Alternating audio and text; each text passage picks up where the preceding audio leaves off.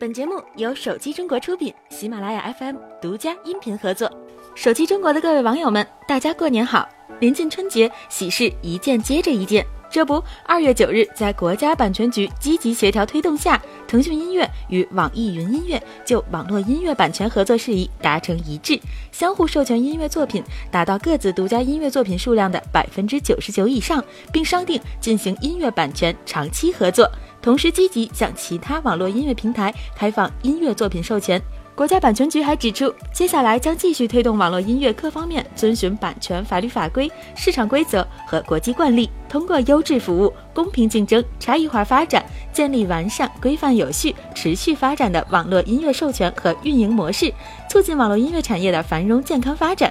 有不少网友表示，网易云音乐上的不少变灰歌曲已经可以收听了。不管怎么说，此次的和好对广大网友们来说是喜事一件。爆料达人 One Lake 最近放出了华为 P 二零的渲染视频，在这个渲染视频中，背面有垂直排列的三个摄像头，前置指纹识别；手机正面采用了全面屏，并且使用刘海式设计，前置双摄像头应该也将支持类似苹果面容 ID 的功能。有消息称，华为 P 二零将在三月二十七日于巴黎发布，而小米预计将在 MWC 二零一八大会上发布小米 Mix 二 S，该机的渲染图目前也遭到了曝光。从图中可以看到，小米 Mix 2S 的屏占比进一步得到提升，并且采用了特殊的异形屏幕，将右上角位置的前置摄像头模组避开。另外，小米 Mix 2S 采用了后置双摄，取消后置指纹识别，而是采用了屏下指纹识别设计。中国信息通信研究院发布了二零一八年一月国内手机市场运营分析报告。